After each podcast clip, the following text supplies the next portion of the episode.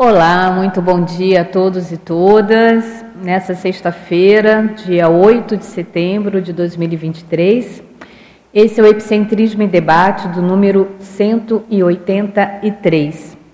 E o tema que eu trago hoje para nós debatermos juntos aqui é o campo interassistencial pró-reconciliação, que eu vou contextualizar, né, vou trazer abordagem sobre o enfoque da paradireitologia. Esse, esse paper ele é resultado de uma experiência bem recente que eu tive em um curso acoplamentário, agora no mês de agosto. Foi um curso acoplamentário é, feito no final de semana, né, no sábado e domingo, e ele teve uma característica que ele compôs a quarta International Week of Conscienciology, a quarta Semana Internacional da Conscienciologia, um evento já tradicionalmente, né, feito com a pré-IC Isaac, em parceria com o CAEC, e que eu já participei de outras edições desse, desse evento, da International Week, mas esse, nesse acoplamentário, eu, eu ministrei né, esse acoplamentário com o professor Caio Polizel, o professor Caio foi o COIPCOM, né, do acoplamentário junto comigo, e ele foi dado em inglês. E é bom porque aqui hoje nós temos professora Aparecida, professor Rafael, que estavam na equipe intrafísica do curso, e aí nós vamos ter mais, digamos assim, aportes vivenciais, né, experienciais para somar aqui ao debate, tá? Então, em função de uma experiência que eu tive um acoplamentário, um acopla, um acoplamento, melhor dizendo, né, específico, nesse curso acoplamentário, eu elaborei esse paper falando sobre, é, trazendo aqui né, a, minha, a minha vivência, a minha experiência, com algumas ideias sobre um campo interassistencial pró-reconciliação. Então, vou ler a definição aqui para nós começarmos. O campo interassistencial pró-reconciliação é o ambiente multidimensional, homeostático, resultante do agrupamento, acumulação e expansão de energias conscienciais, instalado, sustentado e potencializado a partir da consciência epiconlúcida em sinergia com a equipe extrafísica de amparadores, com a propriedade de predispor o restabelecimento da paz, a harmonia, o congraçamento, a união, o hétero perdão mútuo, o acordo, o entendimento, a restauração de vínculos e as conexões sadias entre as consciências, consins e consciexes. Então, como sinonímia, nós apresentamos o bolsão bioenergético reconciliatório, a atmosfera física e extrafísica pró-reconciliação, a energosfera interdimensional harmonizadora e a bolha holopensênica reconciliadora. Então, aqui a ideia dessa definição é justamente trazer essa proposta em um campo bioenergético que é instalado por uma consim, uma consim é, que se sustenta em termos de energia, né, bio, bioenergeticamente, isso em sinergismo com a equipe extrafísica de amparadores, então a partir do, da iniciativa, né, a, a partir do protagonismo desta consim em movimentar, informar, em sustentar um campo bioenergético a partir do seu próprio energossoma, cria-se um sinergismo com a equipe extrafísica de amparadores e forma-se então que nós chamamos de um campo bioenergético interassistencial, né? um campo de energias interassistencial com um padrão específico, com um ambiente específico, isso a partir da pensenidade, né? É, seja do EPCOM, seja das outras consciências que estiverem presentes no ambiente, seja das consciex participantes, né, das consciex amparadoras participantes, com ambiente específico que favoreça esses movimentos de é, reforço de vínculos mais pacíficos, né, de reforço de conexões interconscienciais voltadas para a reconciliação, né, voltada para a pacificação, voltadas para a harmonização. E como eu disse no início, essa definição e esse tema ocorreu justamente a partir de um acoplamento energético que eu tive nesse curso acoplamentário, tá? que eu estou colocando aqui na casuística. Na parte da contextualização, eu quero destacar aqui, é, por exemplo, o segundo parágrafo, né, quando eu falo da, desse percurso que a consciência, uma vez que ela já assume o seu protagonismo, que ela já assume a sua autoliderança sobre o ponto de vista parapsíquico, né? que vai caracterizar justamente o Homo sapiens epicêntricos ou o epicon lúcido. Lembrando que o epicon lúcido é uma um estágio né, da, da escala evolutiva das consciências, tá certo?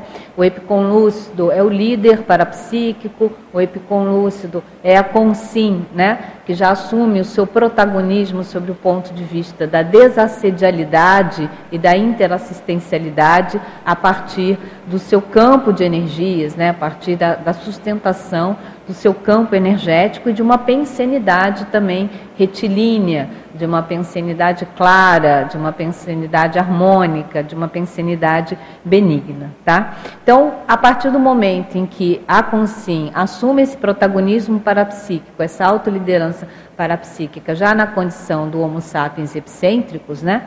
A tendência é que ele vá justamente caminhando para a condição da autodesperticidade, né?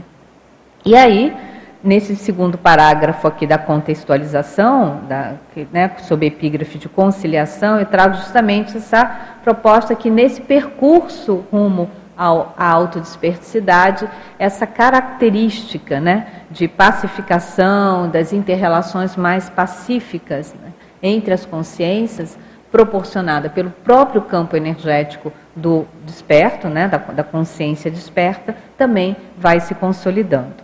E com isso, logo abaixo, trago aqui da, no, no, na epígrafe exemplarismo, né? as relações com os princípios conscienciais, com os pré-humanos, com as consciências e com as consciex, né, vão ficando mais sadias, mais sãs. Né? Então, eu atribuo muito enquanto característica dessa consolidação da autodesperticidade, essa, esse fator né? essa habilidade que a consciência tem de ir harmonizando a partir, ups, de harmonizando a partir de si. Temos uma, uma goteirinha aqui, de harmonizando a partir de si, né? E ao redor de si as relações interconscienciais. Gente, vocês que não estão aqui em Foz do Iguaçu presencialmente, só para contextualizar, nós estamos numa chuva grande e fui brindada aqui com meteoros, como é que é? Hidrometeoros, né? Hidrometeoros. Então, vive energia imanente, né? Aqui na, na conquista da, da, da pacificação e da harmonização. Vamos continuar. Tá ótimo. Acho que agora já. Hã? Tem tudo a ver com a água que limpa, né? Tá tudo certo. Deixa eu só ficar aqui. Vou ficar mais na pontinha, porque nunca se sabe, né? Se vem mais algum hidrometeoro, não é isso, Jane? Beleza. Ops. Obrigada, obrigada. Vou ficar aqui assim. Oi? Acho que tá bom. Vamos deixar isso aqui por enquanto, né? E aí, qualquer coisa, se precisar, a gente tá combinando, ó, azulzinho, roxinho, tá tudo certo.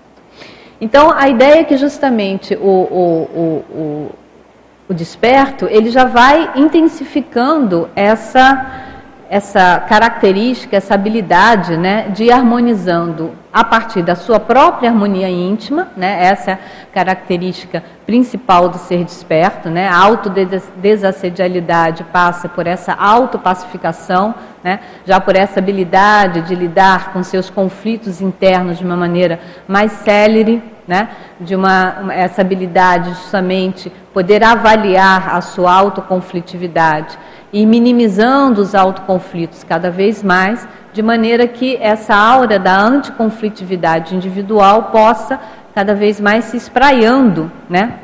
E isso criando a condição da desassedialidade para a pessoa e dessa sanidade, né? dessa saúde no, no que diz respeito às relações interconscienciais.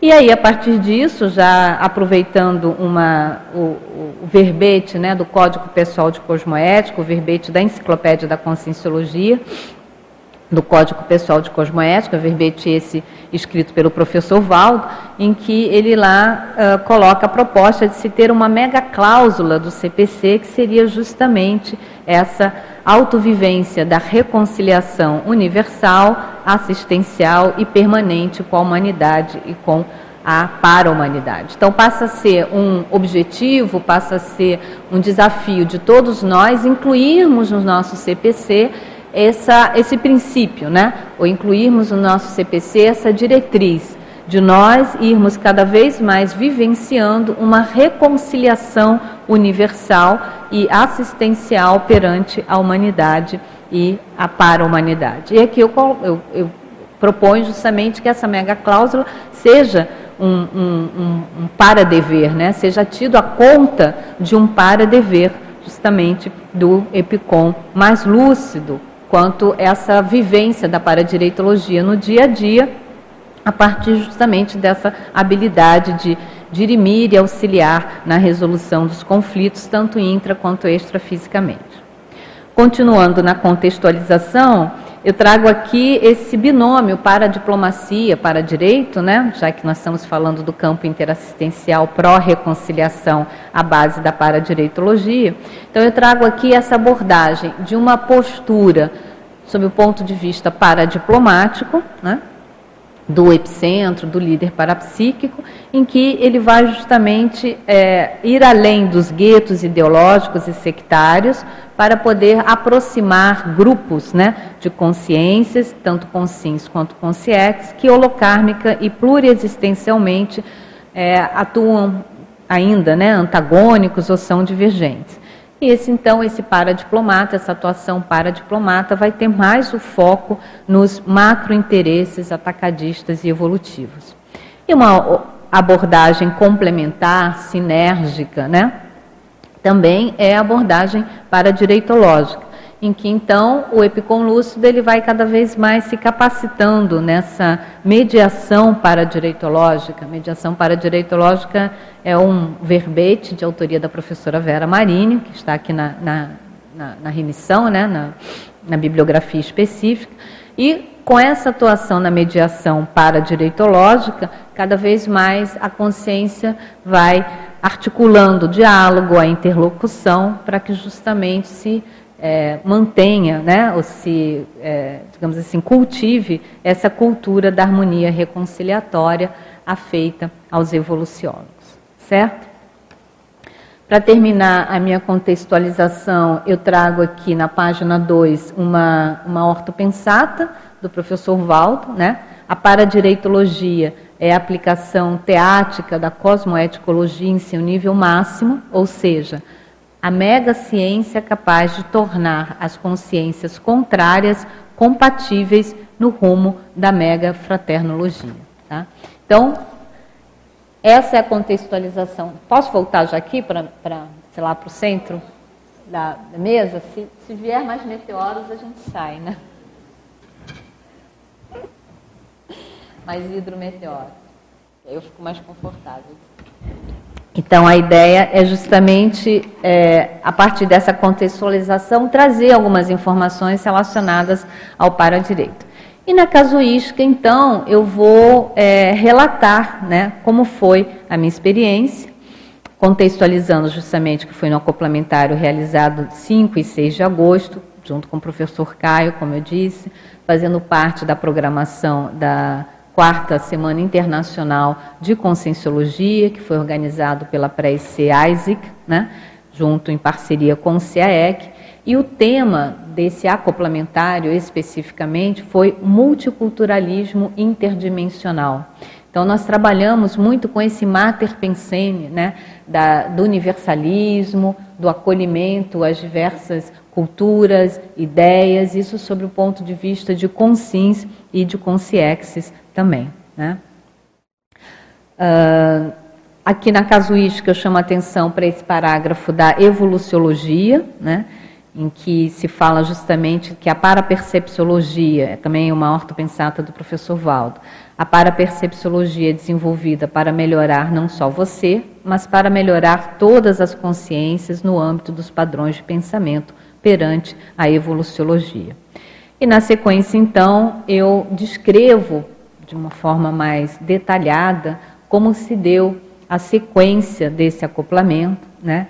e as minhas percepções, as minhas hipóteses com relação a possíveis reconciliações ou possíveis inícios de reconciliações feitas a partir justamente da presença de consciex, que na hipótese que eu trago representavam grupos né, étnicos é, antagônicos, principalmente em função do Holopensene da Segunda Guerra Mundial. Então, é, no acoplamento tido como uma, como uma participante, como uma, uma, experimentadora, né, que eu comento aqui, que é de nacionalidade é, estrangeira, voluntária aqui da Conscienciologia, mas é, ela é australiana, né, nascida na Austrália.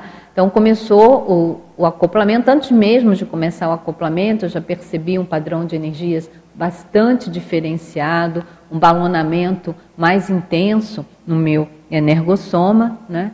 Na sequência, eu me lembrei da hipótese trazida de um serenão na Austrália, né? essa hipótese trazida pelo professor Jeffrey Lloyd, que está a referência também na tertúlia matinal que ele apresentou aqui com essa hipótese. E é, eu me, por que, que eu me lembrei disso, dessa, né, dessa, dessa hipótese que ele trouxe e da Corales, né, que é o, o suposto pseudônimo, né, o nome, alcunha que ele atribuiu essa hipótese que ele traz? Porque eu fui acometida por um padrão de pacificação e de serenidade assim muito diferenciado e que me marcou muito. Então, logo no início do acoplamento isso aconteceu, bem no início, né? E logo na sequência eu me lembrei dessa hipótese da questão do, do serenão na Austrália, né? Na sequência, através da clarividência facial, eu visualizei o rosto de uma outra voluntária também internacional, né? que mora na Alemanha, né? e, enfim, bem nítido o rosto dessa pessoa, né? na, na face, né? na, na, naquela tela ectoplásmica que se forma na frente do coadjutor, tá? E é, foi se intensificando esse campo de energias, foi se tornando um, um padrão bastante homeostático, né? Eu tive as inspirações através de uma, de uma telepatia, né? Para que eu me acalmasse mais, que eu entrasse em um estado de mais, uh, digamos assim, tranquilidade, uma passividade ativa. Eu me descoincidi em um nível que não é, pelo menos do meu padrão, né? Tão frequente de descoincidência quando eu faço um acoplamento no curso acoplamentário, e aí então eu vejo adentrar no campo que se forma entre ali, né, o coadjutor, no caso eu, Epicom, duas consciexes que eu descrevo aqui, né, com paravisual feminino, elas com porte de muita dignidade, já aparentando assim uma, uma meia idade, né, e todas as duas, né, com, com para-vestimentas muito sóbrias, muito elegantes. Eu até é, observei, elas estavam com o cabelo preso, na forma talvez de um coque, algo assim, né? E apesar de sérias, elas se mostravam, pelo menos na minha percepção, cordiais. Né? E o que me chamou a atenção, eu destaquei aqui nesse parágrafo da página 3, dignidade, esse padrão pensênico de dignidade. E existe um livro, eu acabei nem trazendo, existe um livro chamado Dignidade, o papel da dignidade na resolução do conflitos, de uma autora britânica, se não me engano, chamada Donna Hicks. Esse Hicks é H-I-C-K-S, Donna Hicks, se não me engano. E ela, nesse livro, a Donna Hicks, ela conta as experiências dela, ela é uma pessoa que trabalha com resolução de conflitos, e ela foi convidada para participar de alguma de um programa feito pela BBC, né, aquela, é, enfim, aquela empresa, né, de comunicação é, britânica, sobre é, encontros reconciliatórios feitos no âmbito do conflito que aconteceu na Irlanda do Norte. Tá? Então, a dona Hicks, ela participa de vários desses encontros e nesse livro, Dignidade, o papel da dignidade na resolução de conflitos, ela traz muitas observações dela de como essa postura da dignidade das pessoas né, é, facilitam muito esses entendimentos interconscienciais, principalmente em situações em que houve, digamos assim, traumas, né? É, de conflitos armados, de mortes, assassinatos e tudo mais. É, vocês lembram do conflito, durou décadas né, na, Irlanda, na Irlanda do Norte com relação ao exército revolucionário irlandês, né? É, entre católicos e protestantes ali, aquilo foi, enfim, houve é, é perdas humanas e questões políticas bem sérias. Mas, enfim, mas no, no, nesse acoplamento, esse senso de dignidade ficou muito forte na minha percepção. E depois que passou o acoplamento, que eu me lembrei desse livro e eu fui até consultá-lo, fui, ele não consta aqui da bibliografia, mas eu fui consultá-lo e fui realmente estudar um pouco mais esse papel desse do valor da, da dignidade das pessoas, né, delas assumirem as suas dores, assumirem os seus traumas, né, e, e assumirem também as suas histórias, né, para que sejam esse um caminho rumo à reconciliação interconsciencial, né. Voltando aqui para o experimento, é, o, o, o, que observei foi uma troca de, de, de, informações entre essas duas consciências, né? Até então eu não tinha nenhuma informação relacionada a elas, mas me ocorreu justamente de questionar mentalmente se elas tinham alguma relação com o padrão das etnias que eu estava percebendo, né? A etnia judia e a etnia alemã. E novamente, mentalmente, me ocorreu essa resposta no sentido de que sim, de que muito recentemente, é, período ali da, da Segunda Guerra Mundial, uma delas tinha é, uma vida, né, teve uma vida relacionada à etnia judia e uma outra pertencente à etnia alemã. E a, a, junto com isso, né, elas representavam ali, elas seriam como que representantes na condição de para-embaixadoras ou para-diplomatas desses grupos antagônicos, né, e, e que tiveram sua, os, seus, os seus períodos, né, que hoje ainda até perdura de certa forma, de antagonismo é, entre esses dois grupos étnicos e que a partir então desse encontro do campo, do, do, do encontro no campo ali que eu estou chamando de pró-reconciliação, haveria algum nível, alguma possibilidade de reconciliação, não só entre elas, mas a partir delas, tá? Então é isso, pessoal. Depois terminou o acoplamento, as pessoas foram relatando né, as, suas, as suas vivências, tá certo? E eu, no final da página 3 aqui, eu acrescento dois fatos, três fatos, né? Que podem contribuir para as minhas hipóteses aqui. Justamente o fato da coadjutora do acoplamento ser judia, de nacionalidade australiana, e que depois ela relatou né, durante o, o, a, o, relato né, da vivência dela, ela relata, eu não tinha essa informação antes de fazer o acoplamento com ela, ela relata que ela está escrevendo uma obra conscienciológica abordando a reciclagem do tradicionalismo presente na cultura judaica, mas rumo ao universalismo, né, falando justamente dessa possibilidade de reciclagem do traço do tradicionalismo com uma, uma postura mais universalista principalmente considerando a cultura judaica da qual ela faz parte, né? E que e o mais interessante é que ela ela conheceu a conscienciologia por intermédio daquele voluntário australiano, né, professor Jeffrey, que propôs ali a, a, a hipótese de ter um serenão na Austrália.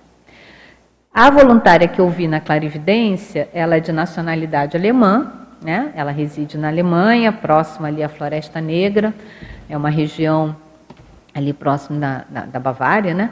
em que supostamente o serenão reurbanizador viveu, pelo menos assim o professor Valdo nos, nos trazia essa hipótese. Né? Ela pesquisa pacifismologia e a para-reurbanologia, e ela está escrevendo uma obra sobre o Holocausto, sob a perspectiva do paradigma consciencial. Olha que interessante. E no dia anterior, depois eu fiquei sabendo dessa história, muito depois, é, no dia anterior, essas duas voluntárias, elas é, são voluntárias da AISIC, elas estavam participando juntas numa sala virtual, houve uma atividade virtual, não sei se foi o, o café, né? O foi o café. O café, né, Virginia? É. E é, a distribuição das pessoas é feita de forma aleatória. Bom, na verdade, vou falar. Sim. Eu, eu que fiz essa distribuição. Ah, então foi a Virginia. Mas foi totalmente aleatória. Ou seja, foi manual porque devido ao idioma, né, que você tem que considerar, ah, se sim. tem pessoas que falam espanhol, inglês, né? Mas foi totalmente aleatório, não, não teve nenhum tipo de, sabe, de critério, de critério. para colocar as duas. E finalizando aqui a minha casuística, eu trago mais uma, algumas variáveis, né? O Mater Pensene da Pré-CEASE, que é a universalismologia, que a gente tem aqui a Virgínia que está coordenando esse grupo, uma das coordenadoras desse grupo, e estava presente também no acoplamentar em toda a Semana Internacional. A, te, a, temática da quarta Semana Internacional, né, conectando dimensões, culturas e consciências, a temática do curso acoplamentário, o multiculturalismo interdimensional.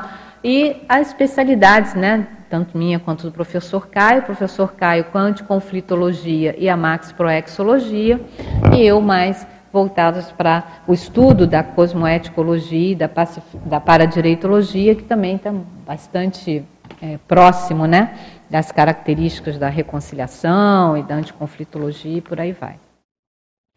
Na enumeração, eu trago algumas questões, porque esse experimento me fez refletir muito, não só durante o acoplamentário, não só durante o curso acoplamentário, mas após o acoplamentário. É, eu fiz uma técnica, não foi de cinco horas de reflexão, mas foram umas três horas de reflexão a respeito disso. É, trouxe essa experiência para mim, a TENEPS, quis compreender e aprofundar mais essa experiência na TENEPS, né? E trago aqui alguns questionamentos. Essas foram algumas das reflexões que eu fiz a partir dessa experiência, justamente com o objetivo de compreender melhor aquela própria a proposta também do curso acoplamentário, mas a nossa autopesquisa parapsíquica, que é o conteúdo do fenômeno, tá? Esse fenômeno traz que conteúdo? Quais são as informações né, que podem advir desse, dessa vivência? E também, dentro da minha linha de pesquisa do Paradireito, sobre a atuação da lei de causa e efeito. Tá? Eu concluo com restaurar a comunicação, facilitar diálogos, promover consensos, incentivar a intercompreensão estão no rol de para-deveres do Epicom autolúcido quanto aos efeitos libertários da reconciliação consciencial. A chave epicentrismológica por você utilizada abre portas para a reconciliação consciencial?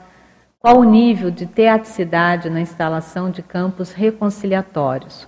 Quais resultados interassistenciais tem alcançado pelo exercício autoconsciente do para-dever de dedicar-se à harmonização das relações entre as consciências. Né? Muito bom, reforçando que presencialmente aqui temos várias pessoas que estavam presentes no acoplamentário, professora Virgínia, professor Luiz, que está ali na técnica também, estava nesse acoplamentário, professor Rafael, professora Nazaré, coordenando junto com o professor Rafael Seidel, né? O acoplamentário está aqui. Professora é, Aparecida, na condição de nosso suporte médico, também estava presente. Então, por favor, tragam as suas impressões, tragam as suas experiências tidas nesse curso para somar aqui no debate. Bom, bom dia a todos, né? E professora Cristina, bem-vinda, né? Mais uma vez ao Epicentrismo e Debate. Nós estamos assim abertos para as perguntas.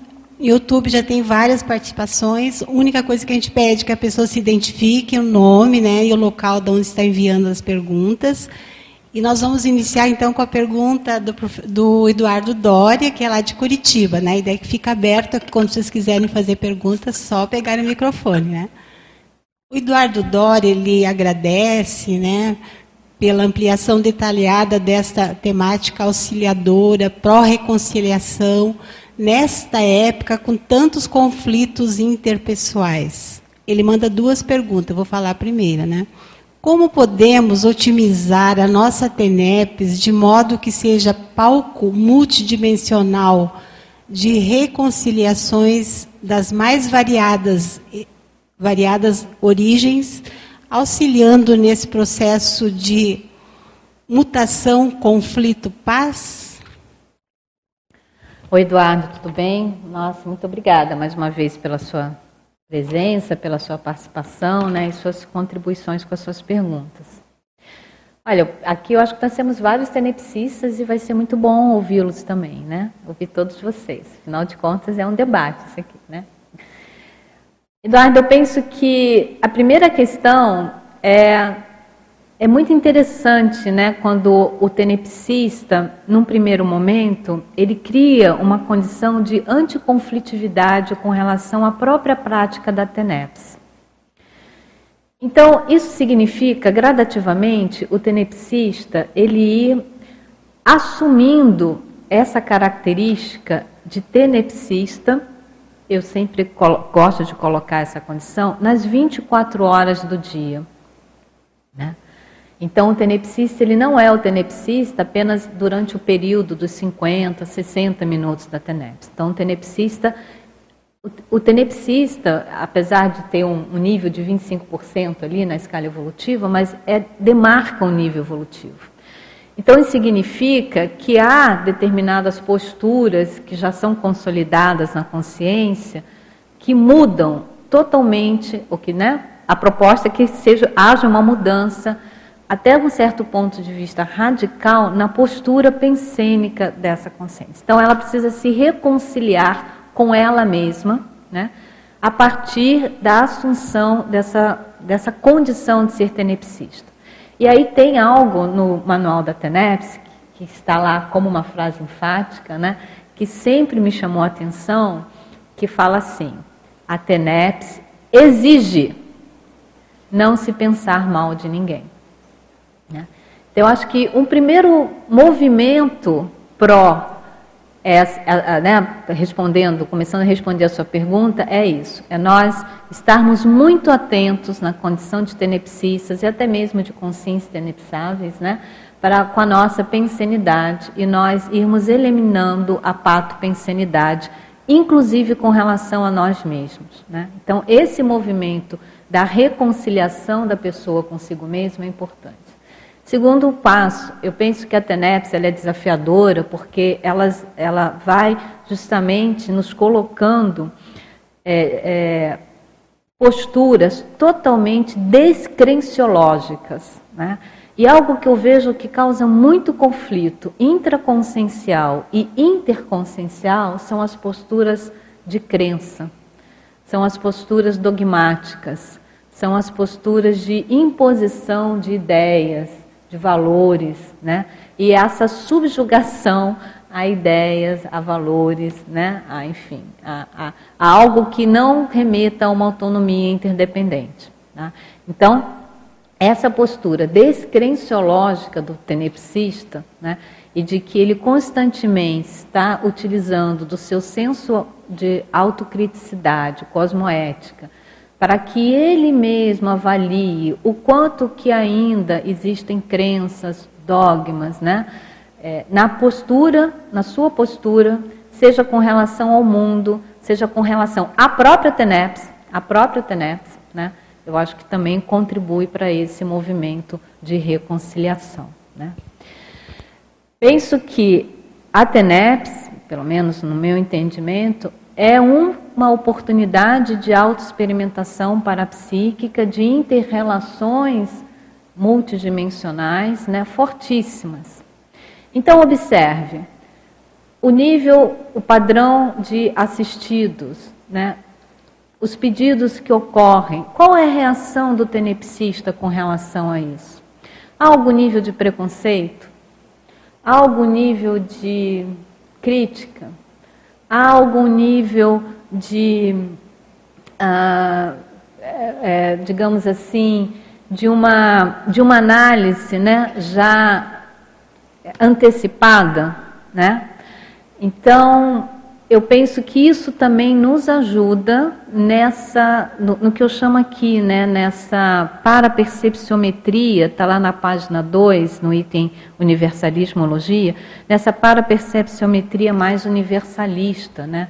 Como que os nossos, a, a nossa vivência parafenomênica, como que a, a, a métrica da nossa paraperceptibilidade, ela vai se expandindo para um nível mais universalista. Tá? Então, Eduardo, eu vejo que a TENEPS é um excelente, talvez um dos mais importantes nessa vida agora nossa, na, na condição de, inter, de intermissimistas primevos, né? É, laboratório para nossa autopacificação. E eu vou repetir que começa com a cada vez mais a ortopensenidade, a ausência da patopensenidade e a cultivo da ortopensinidade. Uma coisa é você não pensar mal de ninguém, outra coisa é você pensar bem das outras pessoas, né? São duas posturas diferentes, né? Complementares, mas, mas diferentes. Então eu vejo isso. E o nível de acolhimento, né? o nível de, de ausência de preconceitos, o nível de ausência de dogmas, o nível, o nível de ausência de rituais, o nível de ausência de amarras que o tenepsista tem nas suas práticas de TENEPS e na sua vivência do dia a dia. Contribuições aí, tenepsistas, digam, para ajudar a. É, bom dia a todos. É, muito obrigada aí pela oportunidade do seu paper, né? Muito bom. É, eu, eu penso, eu concordo com tudo isso que você falou, né? E penso assim que também tem níveis diferenciados de tenepsista, né? O tenepsista ele trabalha junto com um amparador que tem mais ou menos o seu nível. Então, a forma melhor da gente interassistir é a gente fazendo o nosso dever de casa de fazer essas modificações. Dentro do paradigma da conscienciologia, eu quero até colocar uma casuística que é assim: é, logo no início que eu comecei a minha TENEPS, eu morava lá em Minas Gerais, né, e eu tive um, nós fizemos um encontro fora da, do IPC naquela época. A gente foi para um local onde tinha os quartos e os voluntários foram distribuídos e a gente passou a noite lá. E eu fiquei com uma pessoa que depois eu vim descobrir que ela tinha um mesmo nó górdio nessa intrafisicalidade que eu tinha. E eu depois que deitei para me repousar, eu pensenizei nessa história e ela não conseguiu ficar ali é, quieta. Ela se entrou numa agitação. Isso me fez perceber que o que eu penso sobre o outro repercute. Muito. Foi é. um fato, foi um, um, uma experiência marcante para mim. Então, olha, então vai além da convicção de que o pensar sobre o outro interfere. Agora, também eu queria colocar que assim, não é um não pensar bem mal do outro, boboca, né? Do tipo assim, vou, ah, só vou pensar bem de todo mundo. A gente também tem que se autoproteger, né? Então eu queria colocar aqui no seu próprio paper, ó, na página 2 que você coloca aqui sobre a gente adotar o hétero perdão, conquistando a autolibertação de serem algozes ou vítimas para sempre. Então a gente precisa ser esperto, né? De perceber energia, de saber se proteger, de ter a hora de, de, de ser mais ostensivo no seu ponto de vista. Né? Mas para que isso? Não é para o meu ego. É a favor de algo que é maior da minha evolução. Não é que eu acho também que vou resolver, como tenepsista, o problema da humanidade, mas eu estou ali disponível para ajudar. Então, concluindo, é isso. A gente se auto-melhorar perceber, ter as experiências e ir para frente aí nessa conexão com o amparador. É, nessa sua fala destaco muito a condição da intencionalidade, né, Aparecida? Que você está trazendo, da intenção seguida de um autodiscernimento, né, de um, de um discernimento lúcido, né, a partir daquele princípio básico da cosmoética, que aconteça o melhor para todos, né.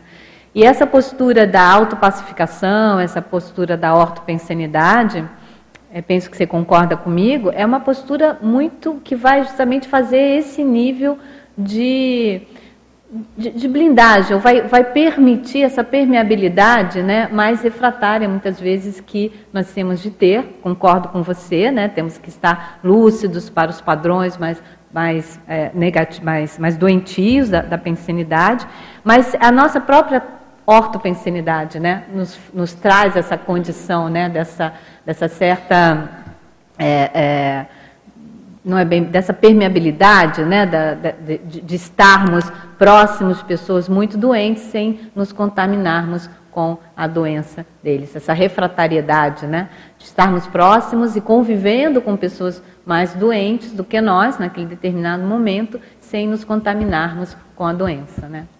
Então, é isso mesmo. E a gente então trabalha na TENEPS com TARES, né? Não é com TACOM. É. É, preponderantemente com TARES, né? E quando der, quando, quando é necessário, não é isso? Quando, quando é necessário, a gente faz aquilo que melhor ajuda ali o, o assistido, né? Quer falar, Rosa? É. Ah, ah tá. Achei que você queria comentar sobre. Você quer comentar sobre isso? É? Mas você vai comentar sobre isso? Não. Não? Pode, então. Pode ir você. Terezinha, você vai me falando quantas perguntas tem é, aí para poder. Primeiro, queria te dar os parabéns pelo paper, Obrigada. que está excelente. Já é um capítulo de livro, né? É... Eu gosto da Rosa, porque ela me incentiva. Tá, tá no forno, Rosa. Vamos lá. não, juntos. não, mas tá legal mesmo. E foi interessante, porque o que a Aparecida está falando e o que você fala reiteradamente aí, assim, a essência, quando eu sentei aqui, eu logo anotei aqui que veio a ideia, sabe? Que é o primeiro movimento centrípeto para depois fazer o movimento centrífugo.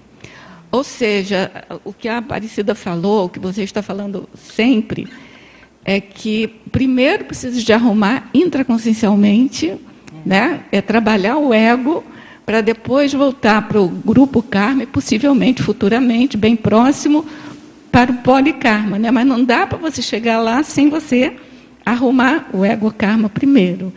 E com relação a essa questão que, então eu achei isso bem interessante que o teu paper está o tempo inteiro é, é, resgatando essa ideia, sabe? É, e outra coisa é essa questão, né, de eu também tenho algumas experiências assim, sabe, o, o Aparecida, que eu acabo de pensar e a outra pessoa reage. Então, assim, é realmente é uma questão da gente se organizar internamente, porque a gente está afetando a, a, tudo em torno, entendeu? Para o bem ou para o mal. O, e, e, e, mas também não essa coisa que ela falou de não cair de bobo, né? Então tem aquele princípio que eu acho excelente assim para sempre estar alerta, que mas tem que pensar no mal que o outro faz sem pensar, no mal. Eu acho que isso é muito difícil mas é possível, entendeu? A gente com, com, com assim, com, com trabalho assim prolongado, consistente, melhorando isso, né? E eu, eu li uma vez uma, uma fala, assim, uma, um texto do professor Valdo, que ele dizia que não bastava isso, que você tem que trabalhar, ajudar aquela pessoa que você está vendo que ela cometeu um erro, para ela é, é, é, como que vou dizer, arrumar e melhorar e fazer as vítimas dela melhorarem as vítimas dela, porque ela não pode se sentir culpada pelas vítimas que ela tem. Então não é só não pensar mal dela, entendeu? É ver o erro dela, não pensar mal dela e ajudá-la a superar as vítimas, a ajudar a recuperar, a trabalhar as vítimas que ela cometeu, para que ela não ficasse é, sentindo culpada, né? Porque o sentimento de culpa não adianta muito, entendeu? Não é esse. Não adianta nada, né? Não adianta nada. Então eu acho isso bem importante, sabe? É. E, e isso tem a ver com esse movimento centrípeto e centrífugo, entendeu? Você não pode ajudar ninguém se você está com problema ainda.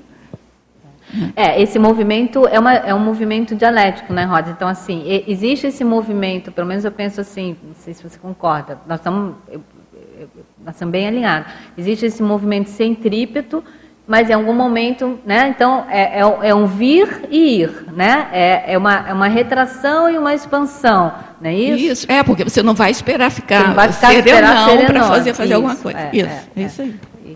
E, e, e, é claro, né? À medida que o, a, a pessoa vai é, caminhando ali rumo aos níveis evolutivos de lucidez, de discernimento, de cosmoética, né?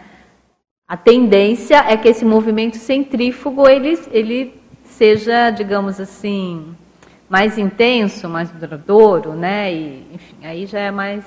É, porque às vezes você pode ajudar o outro com o próprio problema que você tem. Uhum. Mas você já tem que ter pensado aquilo. É. É, organizado minimamente. Você pode não ter é, superado totalmente, entendeu? Agora, não, não, a gente não pode achar que você vai ajudar todo mundo que está à tua volta, carregando em si toda, assim, sem olhar para si o que, que você tem, né? Então, é, é complicado isso. Então, você primeiro tem que entender aquela problemática para ajudar o outro, mas não precisa de esperar virar sereno, não, senão você não faz nada. Oi, Cris, parabéns aí pelo paper. Foi aí, em menos de um mês, né, você materializou, então está ótimo. Eh, a experiência do complementário foi excelente, né, para todos e agora com isto eu acho que vai, vai, vai gerar mais produções, né? Eh, eu vi na, na, parte desse assédio, na página 1, você comentou para diplomacia, né?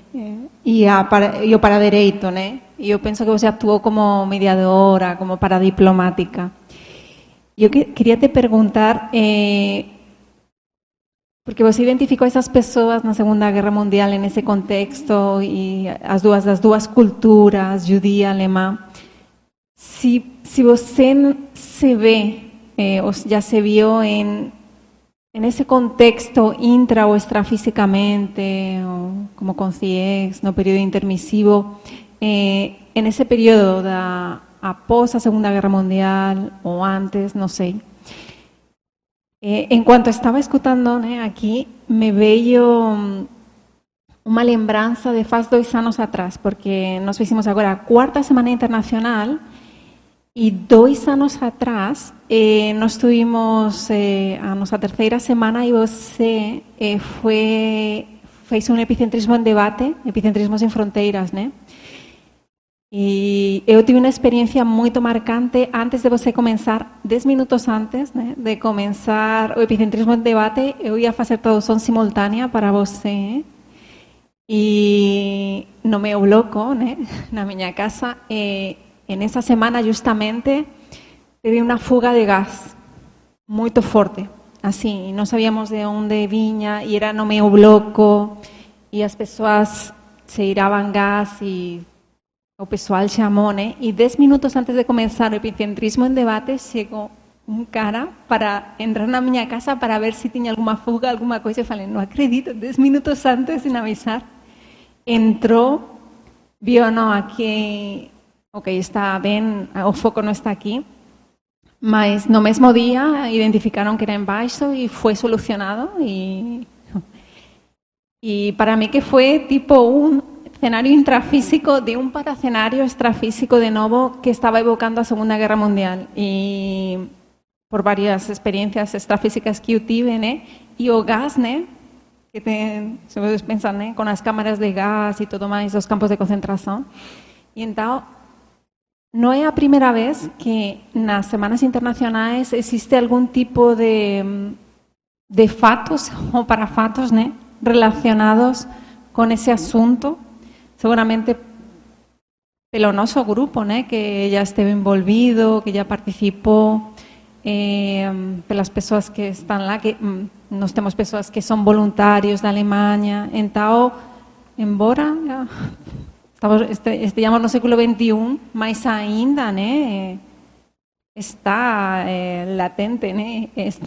intra e extrafísicamente esse contexto, né? Então as limpezas mm, vão continuando, né? E eu penso que cada um tem um papel nisso, né? Bem, eh, bem ativo, né? E o caso, este é um, um indicador, né? De que ainda precisa ser feita essas assistências, né? En este caso sería pro reconciliación. Entonces quería saber teu caso, como você se, porque como lembrei né, desse caso e você estava também no bicentrismo em debate, se você tem alguma hipótese. Então, é, bom, obrigada, né, pela sua presença, querida. Mas assim, Virginia, o que, que eu penso? Eu, vou falar especificamente desse, dessa experiência. A, a minha hipótese é que houve uma conjuntura de fatores para que essa experiência, dentro da hipótese que eu estou construindo na experiência, né, gente? Isso aqui é uma hipótese, eu não estou afirmando o que aconteceu. Isso é com base no que eu percebi, e base nisso eu construí essa hipótese. Houve uma convergência de fatores nessa, nessa experiência que permitiu eu elaborar essa hipótese dentro do que eu, do que eu experienciei, né? Agora, sob o meu ponto de vista pessoal, veja, é, eu tenho ascendência oriental, né? Meu, meu pai é, é, filho de japoneses. Será que tem alguma coisa relacionada à, à Segunda Guerra, né? É, algo até que eu não mencionei aqui, né? O acoplamentário acontece, esse acoplamentário aconteceu em um final de semana próximo, eu até mencionei isso no domingo, né? No segundo dia, no dia 6 de agosto foi o dia que foi jogada a bomba, né? Em Hiroshima, né? E que a partir disso, então, logo depois, né? Eu acho que no dia 9, dia 14 foi a segunda bomba e aí o, o, o Japão, né? Se rendeu, né? Houve a rendição do Japão, que foi ter, a, o término, que demarcou o término da Segunda Guerra Mundial, vamos assim dizer. Então, a hipótese, claro, né, que alguma coisa ligado a esse holopensene pode ser que eu tenha. Mas veja, talvez seja importante a gente dar um zoom out, assim, né, e ver. Veja bem, a hipótese que se traz dos cursos intermissivos mais em massa, de conjunto, ocorre justamente após a Segunda Guerra Mundial. Né? Parece que o, o esforço reurbanológico, para reurbanológico, num primeiro momento, se concentrou na, no continente europeu em função das dessomas que houve, dos conflitos armados que foram que já foram inúmeros sob o ponto de vista histórico, né, no continente europeu, mas que foram recrudescidos a partir desse grande conflito mundial envolvendo várias consciências, né? Então, eu penso que esses um, mais do que o meu caso, a minha casuística, eu, o, o que me chamou a atenção foi justamente todo esse contexto da Semana Internacional, de ter participações né, da, da, né, da voluntária que tem a, a, a nacionalidade judia, que estava lá no acoplamento, da outra, que é alemã, do tema da Semana Internacional. E outro fato que eu não coloquei aqui, que eu acho que vale muito a pena a gente pensar, o papel das GESCONs que estão sendo feitas. Então, uma outra pergunta que a gente pode fazer aqui é o seguinte: o quanto que a escrita desta obra, de uma obra, no caso das duas, né, das, das duas, digamos assim, voluntárias envolvidas aqui no acoplamento, né, uma trazendo essa perspectiva conscienciológica do Holocausto, né, do Holocausto judeu, vamos assim dizer, né, existiram outros na história, mas especificamente desse, né? escrito por uma pessoa de nacionalidade alemã e que estuda para a reurbanologia. Qual que é a repercussão disso a nível da criação de um campo interassistencial ao redor dessa autoranda? Entendeu? E qual que é o campo específico de interassistência que se cria a nível de rapport, a nível ao redor da outra autoranda, a, a coadjutora do experimento, que está falando justamente sobre a condição do tradicionalismo da etnia judia, né, e que também foi um fator de recrudescimento aqui do conflito. Entende?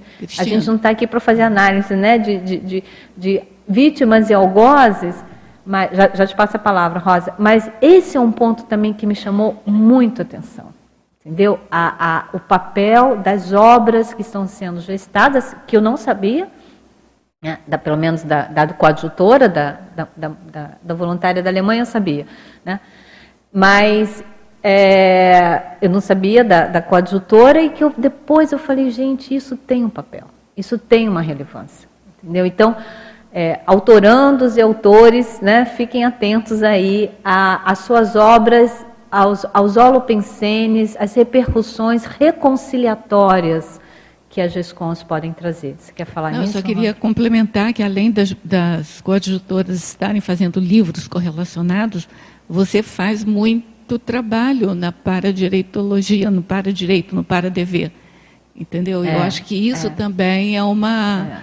uma conjunção que potencializa o, o, o evento ali. Uhum. Ó, o fenômeno, é. entendeu?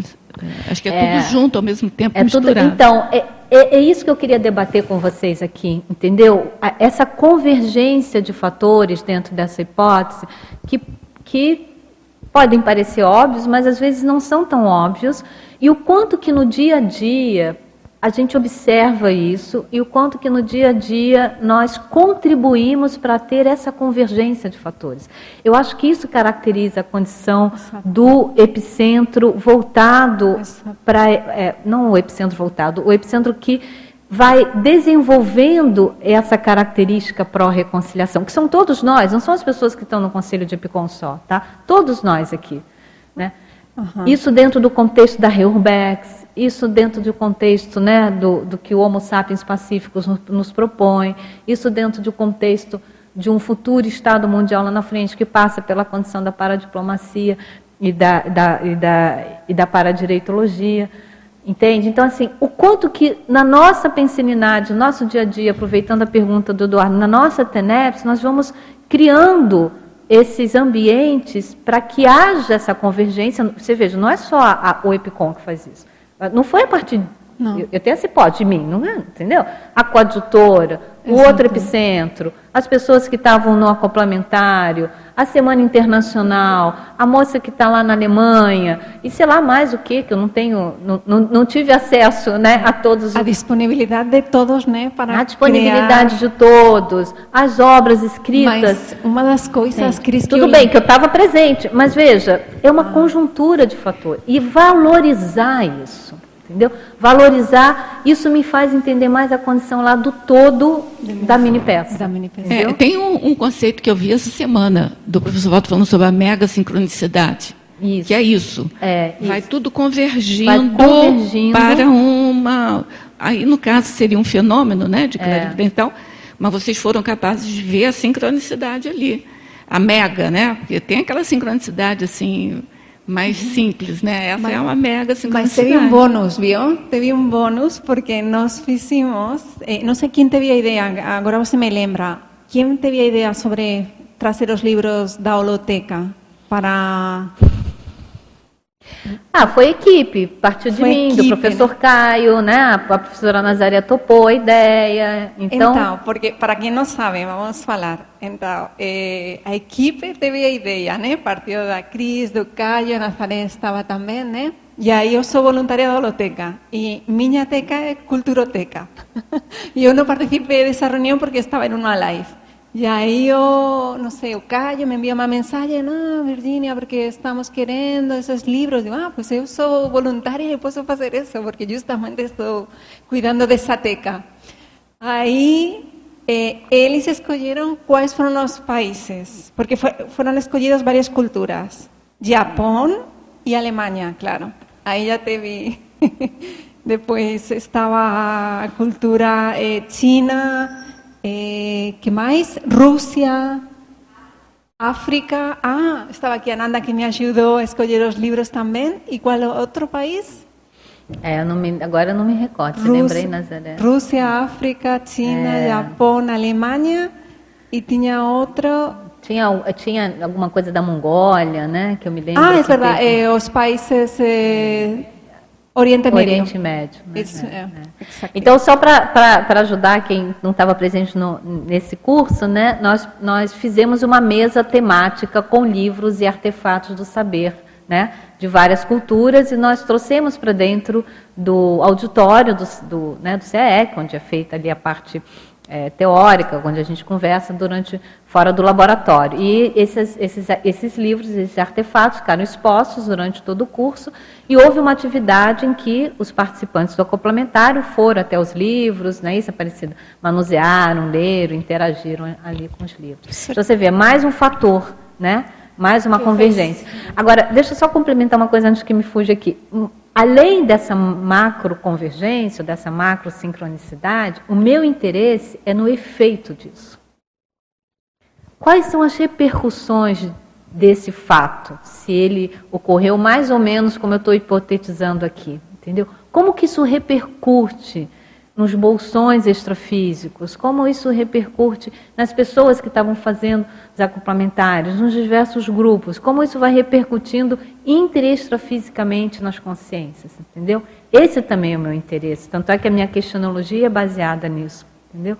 Quais são os efeitos que um evento desse, que por hipótese houve uma macro uma, né, uma, vou falar uma máquina, mas uma grande convergência de fatores, entendeu? E que, gente, se deu em três minutos, pelo menos a, a, minha percepção, né? Não que o evento tenha se dado em três minutos, mas o acoplamento durou três minutos. A minha, três minutos.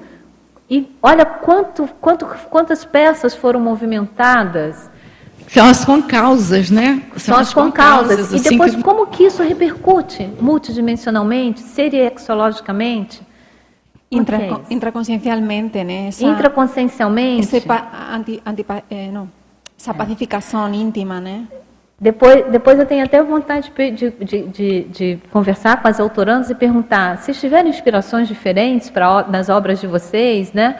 Depois desse dia, sim ou não, não sei, algo aí para se pensar. Mas tudo bem, então, Virginia. Eu acho que esse zoom out, assim, na questão de, de Segunda Guerra, Reurbex, né? E o contexto todo é interessante da, da gente pensar, né? E, e, e também apareceu muita coisa nesse complementário né, sobre eh, o conflito da Rússia. Teve pessoas que estavam conectadas, tinham família da, Ucrânia, da, da Ucrânia. Então, foi, eu penso que além deste parafato, né, teve outros fatos né, de contribuição para... Contribuições. É. Professora Cristina, antes de continuar, só lembrando aqui que nós estamos com o epicentrismo internacional participando desse momento a Anne da Alemanha, o Jeffrey, né, da Austrália, ah, o Eduardo Vicente também da Alemanha e a Nilza Schmidt também da Alemanha, tá só ah. para dar um, para saber aí, Thank né? you guys. Obrigada. Obrigada pela participação de vocês, viu?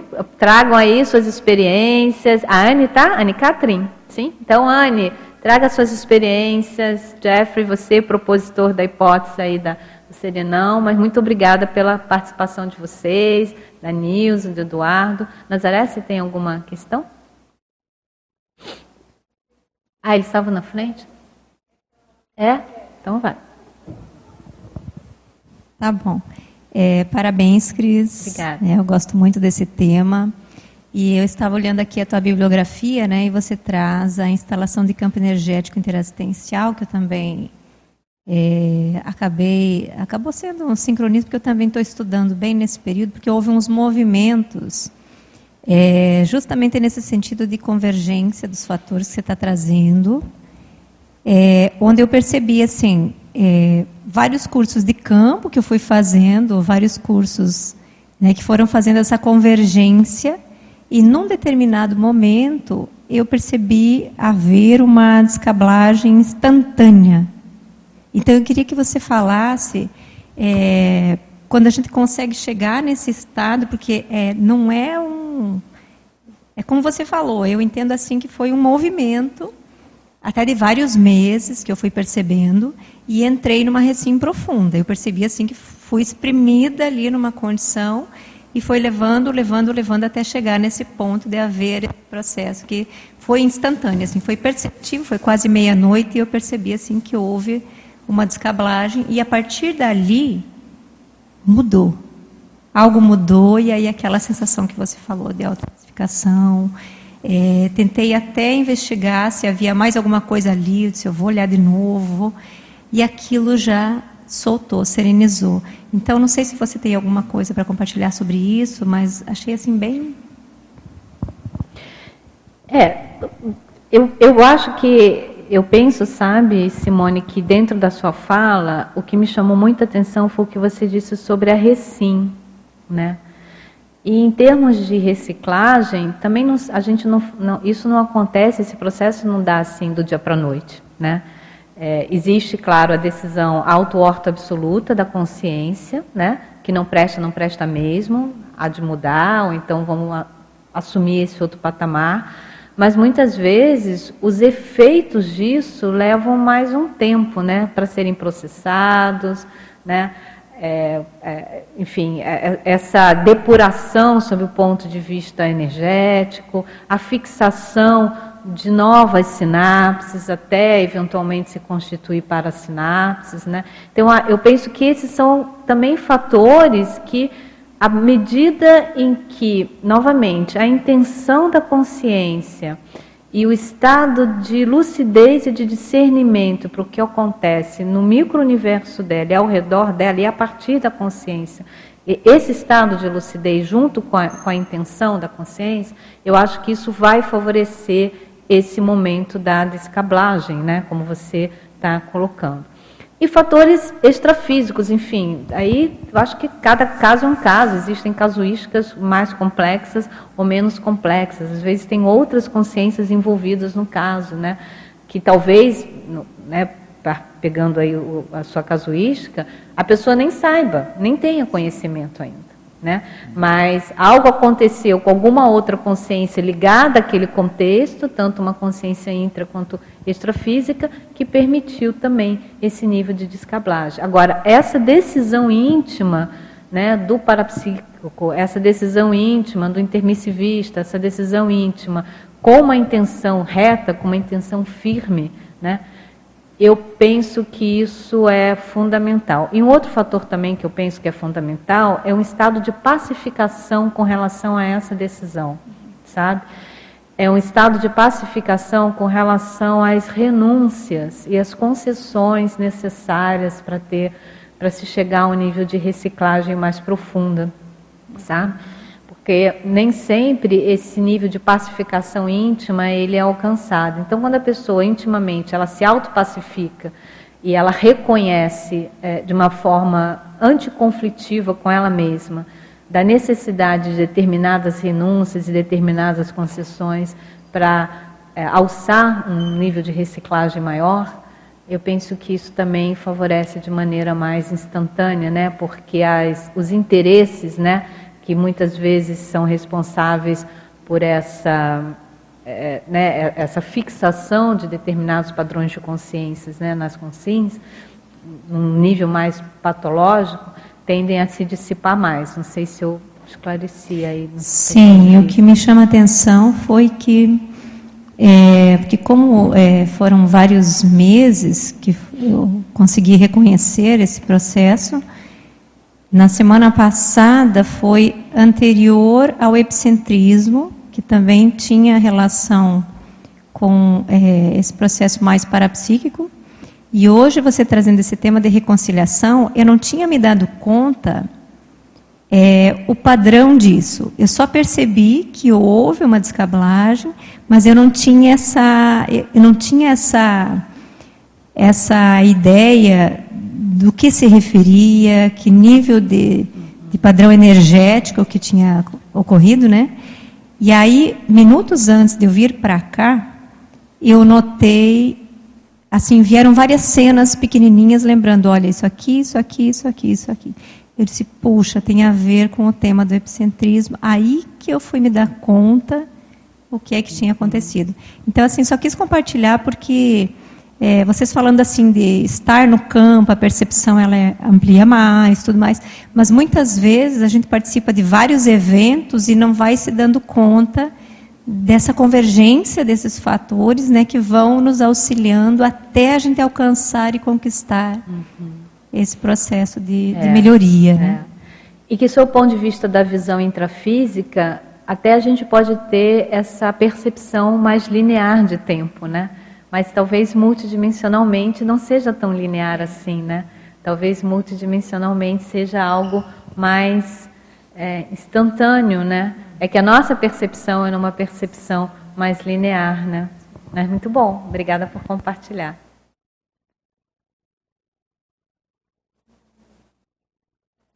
Quem? Jacqueline. Ah, Jacqueline. Então, welcome aboard, Jacqueline.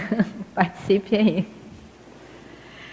Bom dia a todos. Cris, parabéns pelo paper. Obrigada, é, você sempre trazendo para a gente reflexões profundas da paradireitologia, né? Muito obrigada. Então, eu queria.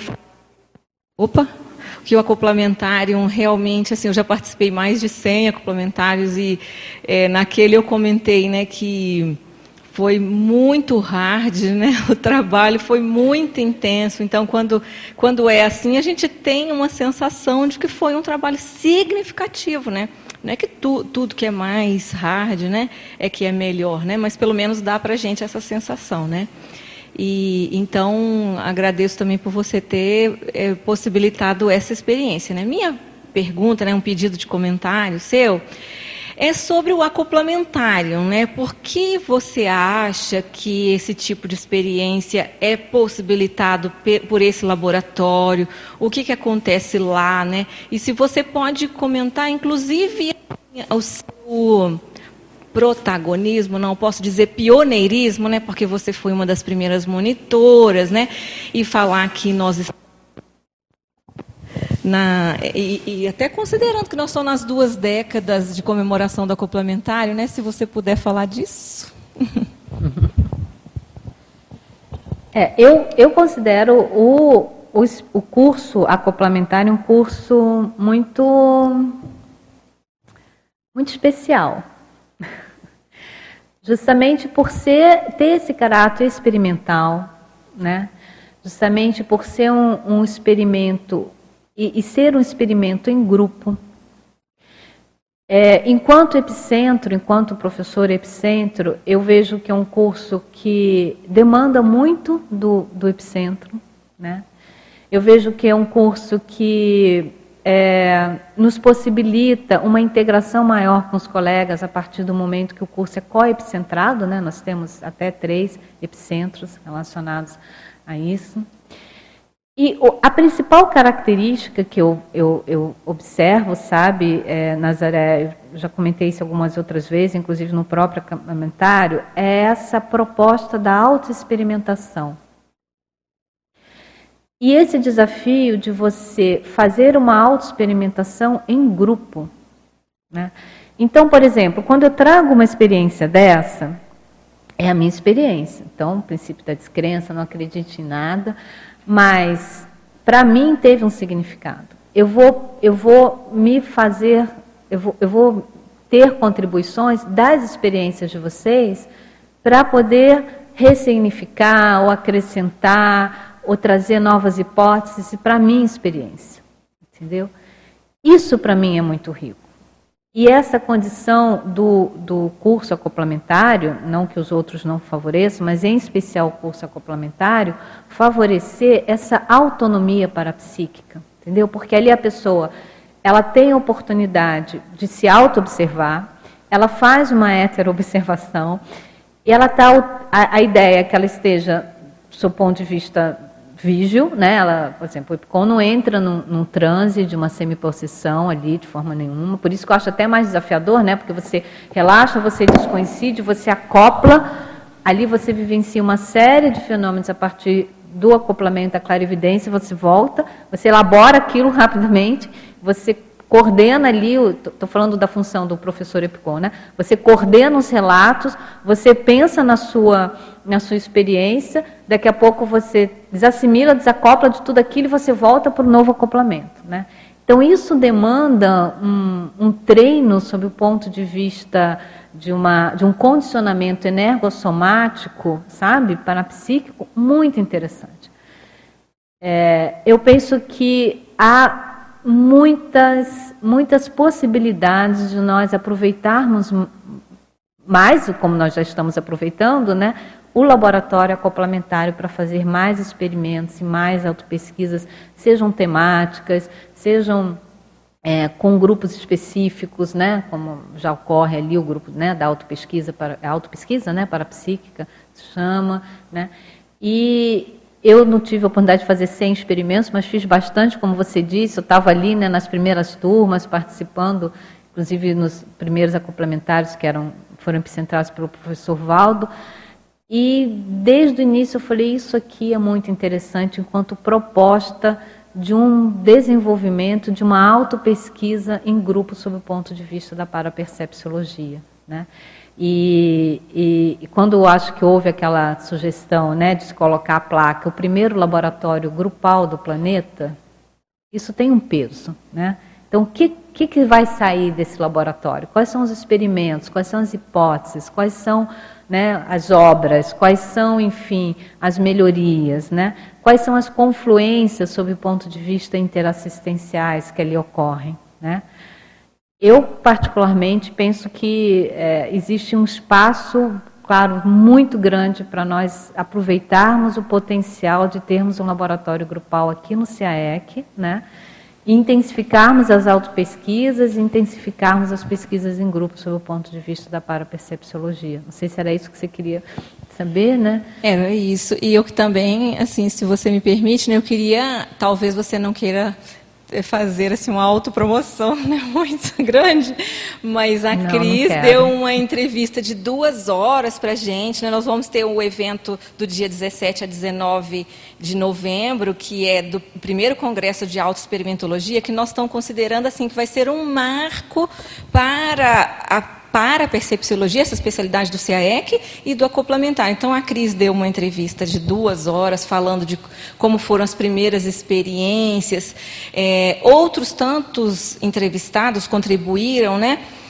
E o Everton também deu uma entrevista olhando lá as anotações que ele tinha do curso, e uma delas, o professor Valdo disse assim, ó, se o voluntário não vai no complementário, vai atrás dele saber por que, que ele não vai e ajuda ele aí por causa da importância que esse laboratório tem. Então, o que você está comentando aconteceu comigo, né? Eu talvez você levou poucos acoplamentários para já fazer reciclagem, eu precisei de 100, né?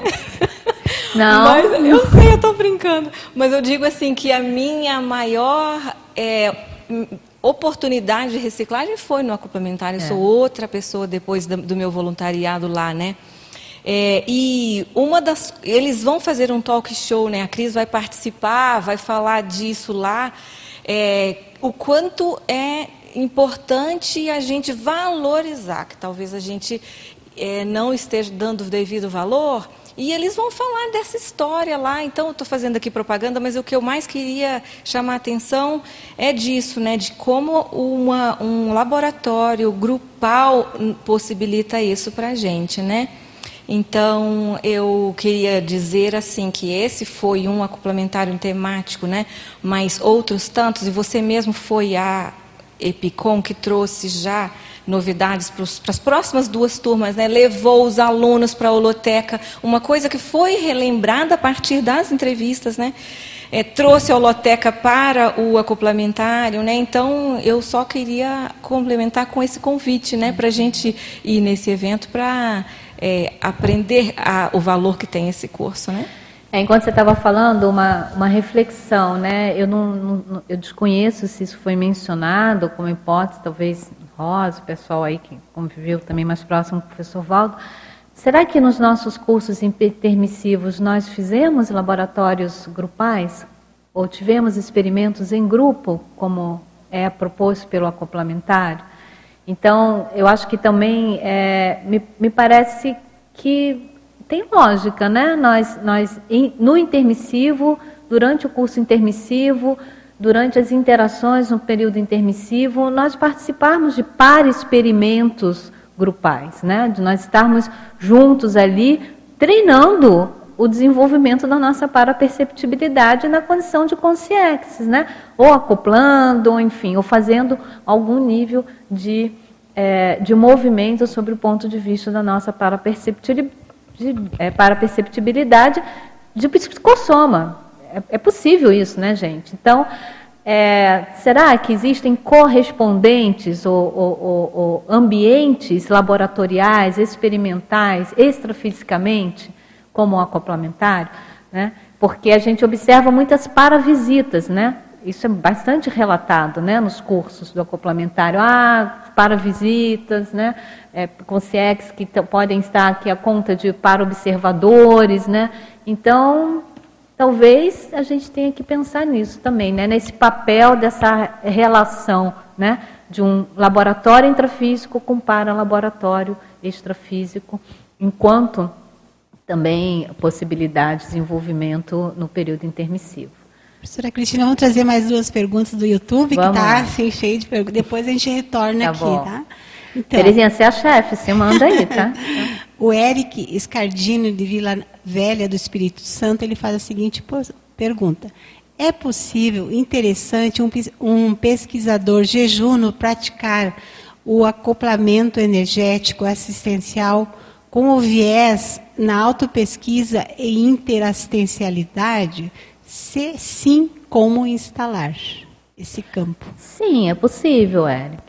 É possível. É, eu não sei assim do que, que você está falando sobre a jejunice, né? Qual que é o nível da, da jejunice, né? Mas é possível.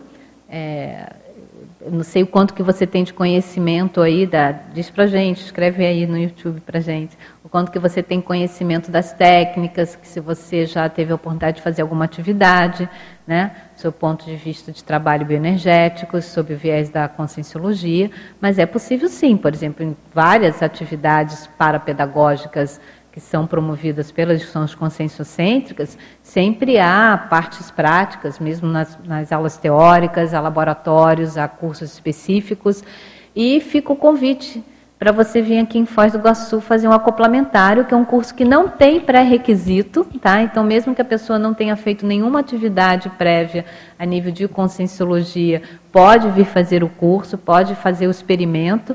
E aqui, Eric, você vai ter então oportunidade para praticar bastante esse nível de, de acoplamento, né, de, através da, do, dos, dos experimentos aqui do curso, tá bem?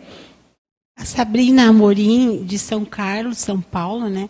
Ela dá bom dia e pergunta o seguinte: poderias fazer um, gote, um cotejo entre desafeição e instinto de sobrevivência nas situações declaradas de violência doméstica? Desafeição e? É, situações declaradas de violência doméstica. Não, desafeição. É, ela pede para fazer desafeição um Desafeição e instinto de sobrevivência. Então, Sabrina, essa é uma seara bastante complexa, né? É uma seara extremamente complexa. A questão da é violência né, doméstica que ela está falando. Né? A questão da violência doméstica é um, é um fato, existe tanto a violência física como a violência psicológica, a violência moral, né? então a gente tem que considerar não só a violência física, né? E ela parte justamente todo todo movimento violento num, primeiro numa primeira abordagem talvez mais simplista, né, passa por uma condição de desafeição, isso é um fato. Né? Agora, o que, que a gente pode colocar aqui? Não, de uma forma geral, né? a gente não está de forma nenhuma querendo entrar em casos específicos, mesmo porque eu não tenho dados de casos específicos e penso que você está perguntando também de uma forma geral. É muito importante que o que você está chamando de instinto de, de sobrevivência, esse instinto de preservação, ele se imponha, ele prevaleça. Então, é muito importante que a pessoa ela não se sujeite a nenhum tipo de violência. E que ela tome providências, né, seja um homem ou seja uma mulher, né, de sair desse, desse estado de violência a partir de um movimento de autoafeto. Então, o que a gente pode dizer é que o movimento de autoafeto é o que vai justamente talvez dar forças, né, ou impulsionar a pessoa que está sob uma condição de violência que ela saia dessa, dessa situação. Que ela não se permita passar por essa situação, né? Vamos perguntar para Adriana. Adriana, você quer complementar alguma coisa nessa pergunta? Nossa especialista também em reconciliação, pacificação, mediação.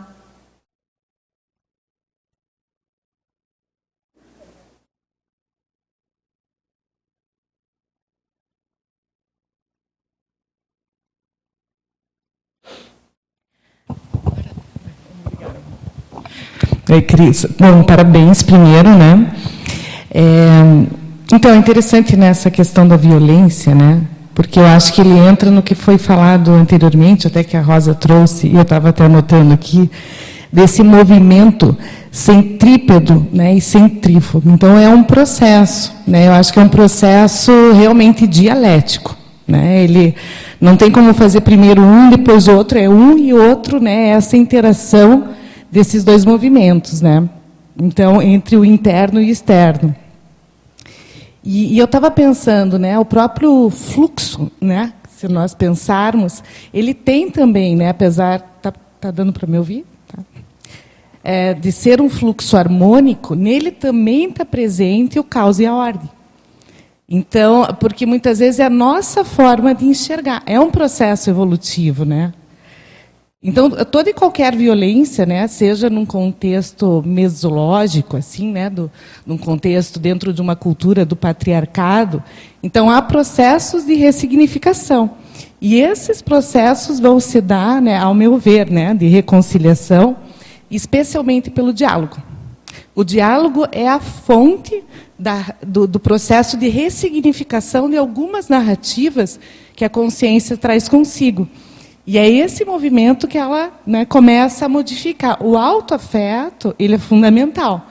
Mas a ressignificação do autoafeto, né, a partir da própria consciência. Então, até estava pensando nesse movimento, né, e no que a Rosa falou, muitas vezes a gente precisa se preparar. Não é o se preparar para entender o que vai ter externamente, porque a gente não vai saber.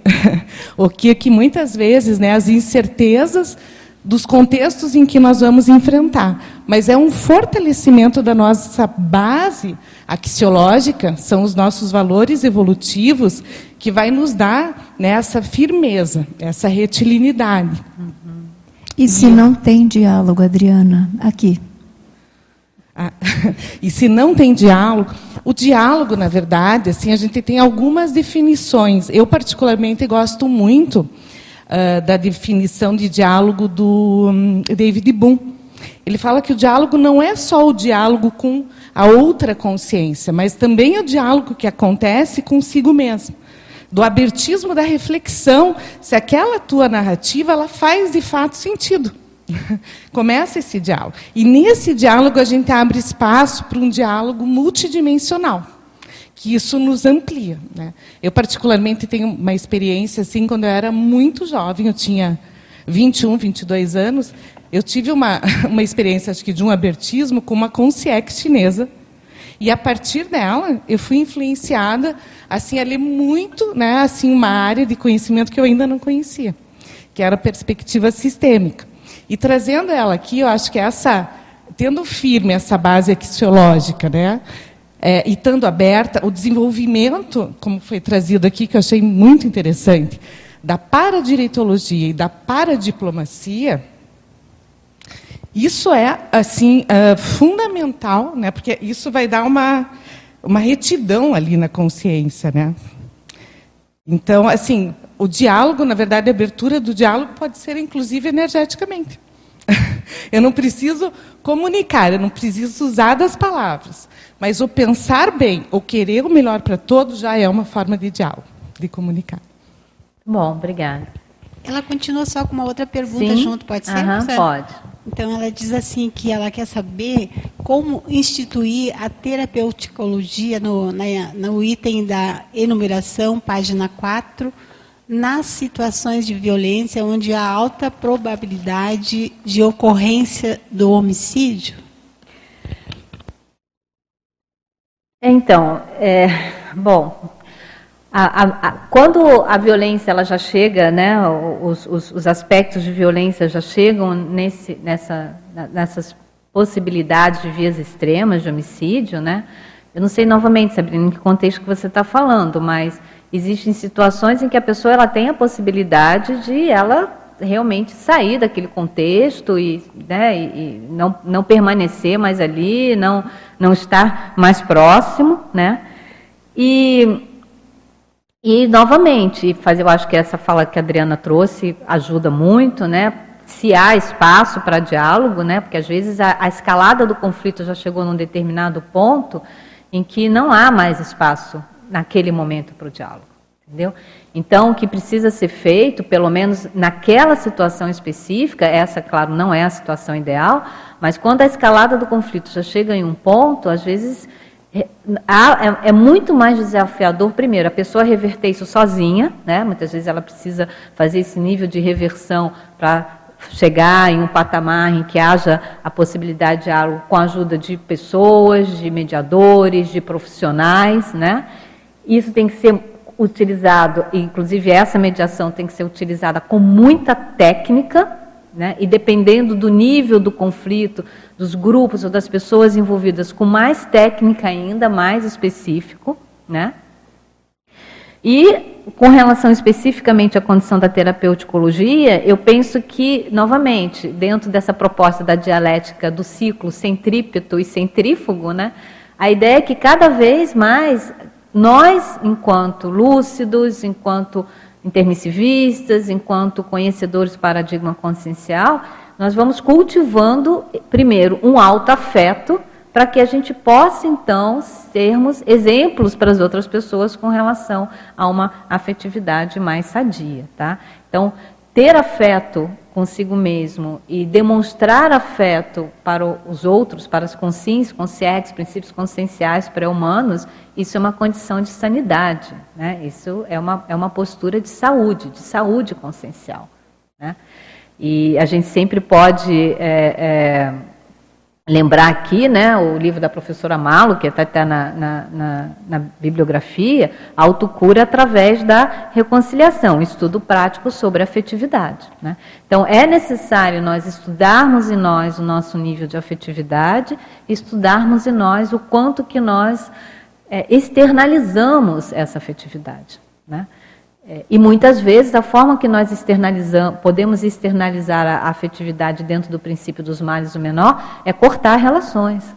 Isso é o que vai garantir um nível, digamos assim, menos doente de qualquer relação. Né? Se a relação chega num ponto, por exemplo, em que há um vislumbre de chegar o que chama de via de fato, uma violência física, ou até mesmo uma, uma questão de homicídio, aquilo tem que ser cortado na raiz.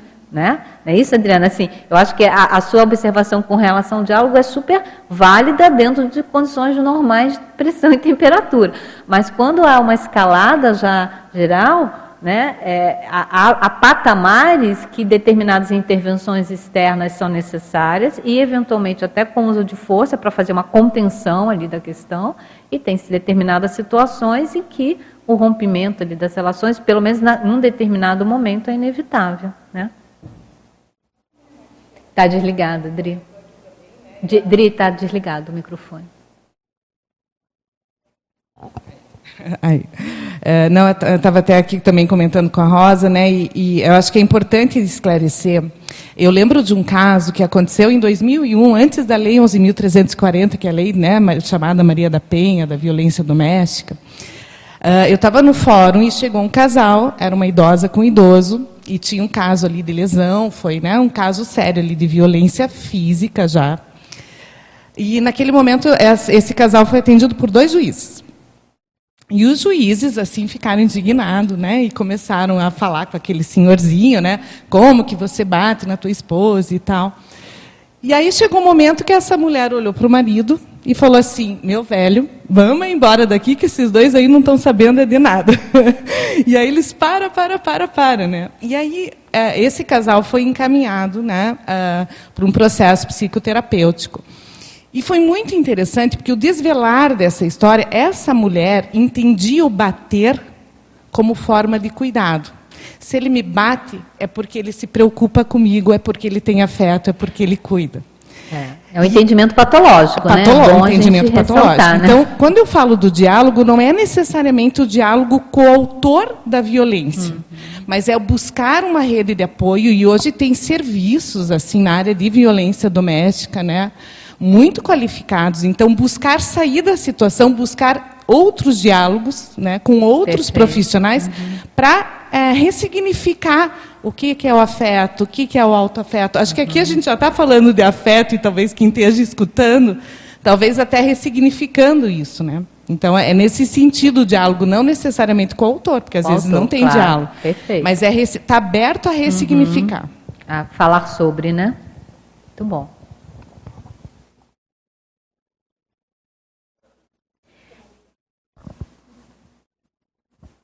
Alô?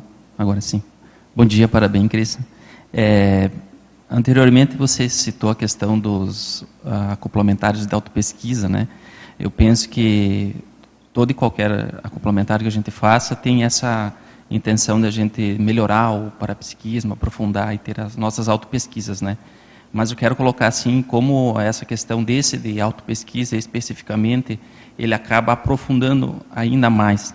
Por quê? Porque eu vejo que lá a gente fez a edição de 2019 e, e os professores dos EPICONs ensinam a gente a entender o fenômeno que está acontecendo, aprofundar, para aquilo não ser apenas algo superficial ou uma viagem, né?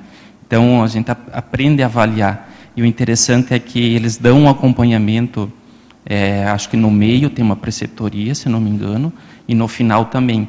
Mas existe um aplicativo que eles disponibilizam durante o acomplamentário, que durante a, os intervalos em casa a gente vai anotando as percepções. Então eu vejo que talvez isso aprofunde a autopesquisa para a gente ficar atento aos sinais, não só lá dentro do laboratório, porque lá é um ambiente otimizado, propício, to, tudo disponível, né? Mas no nosso dia a dia, para que isso, esse parapsiquismo não passe despercebido, né? Nos diferentes locais que a gente está, né? Então, só para relatar isso daí, eu achei que é bem importante, como você citou, né, esse laboratório. Bom, excelente, Eduardo.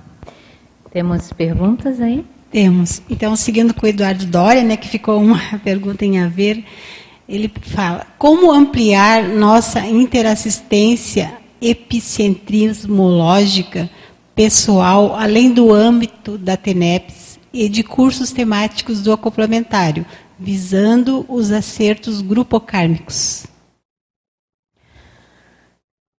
Então, Eduardo, eu penso assim que talvez uma, uma, uma atividade bem prática seja o livro dos credores. Eu penso que através do livro dos credores, é, o preenchimento do livro dos credores, essa, essa rotina, esse processo, essa prática, essa técnica, né? E tem cursos, o professor Ivo dá cursos sobre, acho que é o professor Ivo Valente, né? Que já deu vários cursos sobre a questão dos livros dos credores. Isso.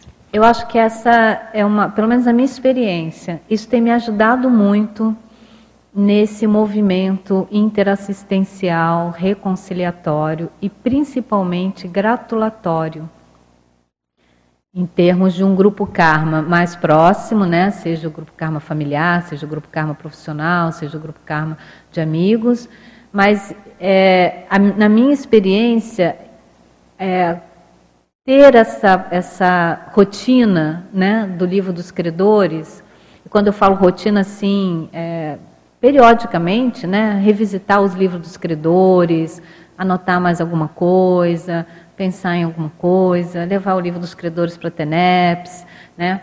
conciliar o livro dos credores com o seu CPC, enfim, inserir o livro dos credores dentro de, de uma. Né, de, estar próximo de, né, de, você, de nós, né, de cada um, eu penso que isso, sob o ponto de vista assim, prático, além de curso, né, é, além da TENEPS, ou seja, mas eu acho que é interessante também conciliar o, o Diário da TENEPS com o Livro dos Credores, né, é, que pode ajudar nesse movimento interassistencial Grupo Carne. Não sei, o que, vocês acham? Mais alguma, alguma dica? Não, que eu fiquei pensando bem sobre isso, que é a pergunta do Eduardo. E aí eu queria até que você aprofundasse, porque eu acho que faz convergência, ali no questionamentos, onde você coloca ali, ó. A segunda pergunta, qual o nível de teaticidade na instalação de campos reconciliatórios? Então, assim, eu fiquei pensando, né, a partir de mim, né, tem que começar a partir de mim é, a intenção de instalar esse campo de reconciliação. Mas, assim, depois eu fiquei pensando, é, de que modo, né, eu poderia fazer isso? A ideia, né, Simone, é que a, a holosfera da consciência já seja um grande campo reconciliatório, sabe? Eu vou contar uma experiência que eu tive com o professor Valdo, é, não necessariamente uma reconciliação interconsciencial, mas uma reconciliação intraconsciencial. Eu estava num momento de, de um conflito interno, estava chateada com uma situação, assim, isso estava me trazendo um nível de, estava ocupando muito a minha mente sob o ponto de vista geral, holossomático, eu estava numa situação bastante conflitiva dentro de mim, internamente. E eu me lembro, ele estava sentado aqui, e uma, uma atividade, uma tertúlia, um curso, enfim, acho que é uma tertúlia, e eu me lembro exatamente disso. Eu desci por essa escada e à medida que eu fui descendo, eu, eu desci para falar com ele uma outra coisa. Nada a ver com o meu conflito. À medida que eu fui descendo, eu fui percebendo que algo mudava dentro de mim. Eu fui percebendo um estado de pacificação e o mais importante, eu fui percebendo um estado de clareza mental, porque quando a pessoa está num conflito interno, ela não consegue pensar direito, né? Ela entra no nível de irracionalidade. E eu fui percebendo isso e aquilo me chamou a atenção e eu falei, gente, e aí eu fui me aproximando dele. Aqui eu, eu conversei com ele, alguma coisa assim, perguntei algo banal, não sei o quê, papapá. E ele sorriu para mim, ele me deu uma resposta, eu não me lembro qual era o tema agora, ele sorriu para mim. Simone, quando eu virei as costas e eu subi essa escada, eu era uma outra pessoa. E aí eu pensei, o que, que aconteceu aqui? Aquele conflito, aquela, aquela irracionalidade, aquela dificuldade de pensar, aquele estado de ansiedade, de inquietação, sumiu. Mas sumiu. Sabe? Assim, como tivesse tirado, acabou, mas nada. Eu consegui pensar sobre a situação que eu estava vivenciando, eu tomei uma decisão, isso foi subindo aquela, essas, esses degraus aqui. Eu falei, gente, quando eu crescer eu quero fazer isso. Então você vê a pessoa sentada, ela estabelece um campo ao redor dela, entendeu? E aí eu perguntei, sei lá, da água, do era uma coisa muito banal que eu vim conversar com ele e só de adentrar no campo instalado permanentemente, vamos botar essa hipótese, né, pela consciência, a partir de um estado de autopacificação, também estou considerando essa variável, essa condição, isso traz um efeito terapêutico, isso traz um efeito de, de, de mais rigidez, de mais sanidade. Entendeu? Então, para mim, a condição da consolidação da autodispersidade para cima é isso que provoca o campo. Entendeu?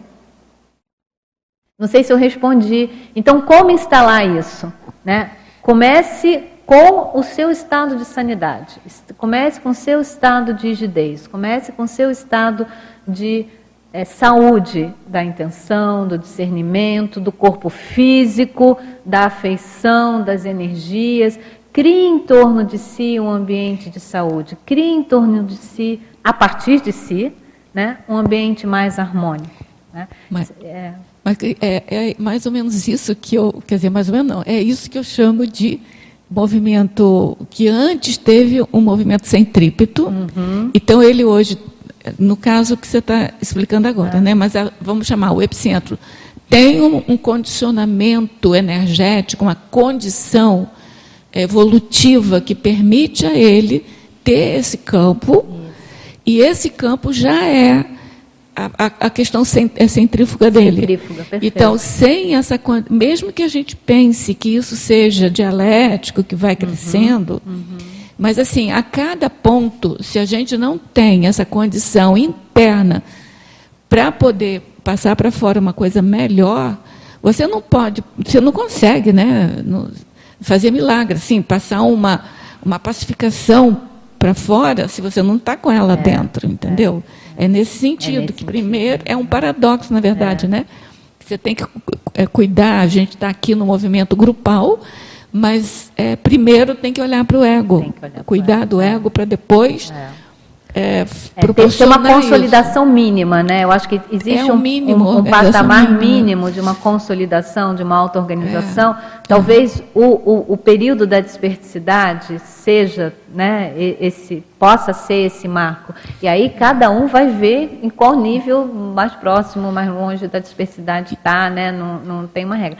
Mas talvez, eu acho que esse estado, né, pela própria lógica ali da, da tabela evolutiva, da escala evolutiva da dispersidade, ele demarque esse mínimo, um mínimo necessário para que esse estado de, de pacificação, de autorreconciliação se estabeleça, se estabilize. Eu acho que é uma condição de estabilização. É, é, de não você é, estar é, naquilo e não forçar ficar naquilo, sabe? É, você é. É. Não, não é. é. não é só estabelecer, é estabilizar. É, é justamente é, é, ir diminuindo cada vez mais os altos e baixos, né? Aquela, uhum. aquela curva de, né, que chama, né? Hora você está ótimo, né, né? é você encontrar um patamar mais estável. Então, acho que mais importante talvez que os picos, né, de, digamos Isso. assim, né, de, de bem-estar, seja essa estabilidade com relação a esse patamar. É um conqui uma conquista de patamar. É conquista Agora, respondendo patamar. Eh, com isso, eu lembrei de uma coisa que você, que você chamou atenção aqui, que os seus questionamentos é, é o que depois, quais são os efeitos depois desse seu, dessa sua experiência que você colocou aqui. E para mim, ainda, eu não sei por que, veio logo essa questão de centrífugo, centrífugo, centrífugo, acho que talvez fosse para eu pensar, é que eu acho que a maior importância que possa ter é que essa experiência traz para quem vivenciou um patamar, assim, uma, um nível de, de patamar possível de se estabilizar, entendeu? Então, aquilo virou um novo, um novo padrão de referência uhum. para que ela possa entronizar, ou seja, fazer um movimento centrípeto uhum. para poder é, firmar aquele, aquele padrão de homeostase. E dali para frente trabalhar naquele patamar. É uhum. fácil, acho que não é, mas, mas é assim que a gente vai melhorando um pouco, né? É. Entendeu? Ana Catherine está comentando aqui algumas coisas sobre a experiência dela. Será que dá tempo para ler Olha, rapidamente? Já estamos no nosso tempo. É. Mas é a Jacqueline? É a Jacqueline e a Ana Catherine. E a Anne Catherine? Ah, vamos dar voz às duas, porque elas estão envolvidas. Pode ser? Aí a gente encerra com. Isso, com porque já está o nosso tempo passando. Já. Super rápido, então. Uhum. Jacqueline estava falando que o fato do evento ter, ser, ter ser sido realizado em diferentes idiomas contribuindo para um maior nível de abertismo, ajudou em termos de, assist de assistência, né? É, falamos inglês, falamos português. O curso Fala... oficialmente era inglês, mas aí falamos inglês, falamos português, falamos espanhol também, né? De quebra que tinha uns peruanos lá. É, chegaram dois alunos, né, do Peru, de primeira vez. E a Ana Catherine está falando. Eh, Respondendo a Cris, eh, para mí o final da semana do acoplamentário da International Week foi especial. Na noite anterior ao acoplamentário, nas duas actividades online da International Week, me senti moito ligada a todos os participantes do International, de, do Internacional e do Brasil, que estaban online. A miña hipótesis é que de alguma forma ficamos acoplados con as actividades do acoplamentário nos días seguintes, mesmo non estando lá. Nos días do acoplamentário pensei varias veces nos colegas evolutivos e senti un padrón de alegría intensa e moita conexión. Experimentei unha forte sensación de pertencimento parecido con o curso intermissivo. Muito bom. Professora Cristina, pode fazer suas considerações, por favor? Bom, agradecer a Jacqueline e a aproveitar aqui a oportunidade dos agradecimentos, agradecer a Jacqueline e a Anne pela participação e pela pelas contribuições. Acho que isso só enriquece as nossas pesquisas. De um modo geral, agradecer as duas também, porque elas me permitiram é, expor aqui o experimento no qual elas estiveram envolvidas. Então, Anne e Jacqueline, obrigada por vocês terem me autorizado, né, a, a, a enfim, compartilhar aqui a, a minha vivência, mas na qual vocês estiveram envolvidas. A gente agradece ao pessoal que nos acompanhou do YouTube e aqui no dia de hoje, né? Terezinha pela mediação, a equipe técnica pela transmissão e a todos vocês que participaram com as suas perguntas. Próximo epicentrismo você vai falar, né? O sim, tema, sim. tá? Passo, passo. E eu queria só reforçar, se você me permite, é, Terezinha, esse convite que a Nazaré fez para o primeiro Congresso Internacional de Autoexperimentologia em que vão ser trazidos vários temas relacionados ao laboratório acoplamentário. Acho que isso se soma à experiência que o Eduardo compartilhou, né, sobre a vivência dele no curso.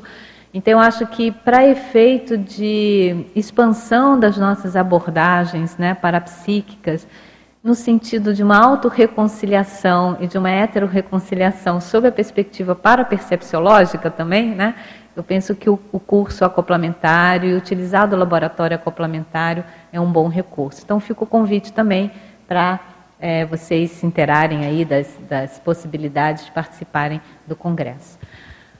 Uma boa bom dia a todos, boa tarde não, né? Um bom dia a todos e até a próxima oportunidade. Obrigada aí pela participação de vocês. Senhora Cristina, gratidão pela presença mais uma vez aqui no Epicentrismo E as nossas pontuações de hoje: 81 espectadores simultâneos, 275 acessos e 14 pessoas presentes. O nosso próximo epicentrismo será com a professora Epicom Daiane Roça, com o título Chancela para Fenomenológica, com a especialidade da parapercepciologia. Todos convidados né, para o próximo debate, aqui na próxima sexta-feira, e um ótimo final de semana a todos nós.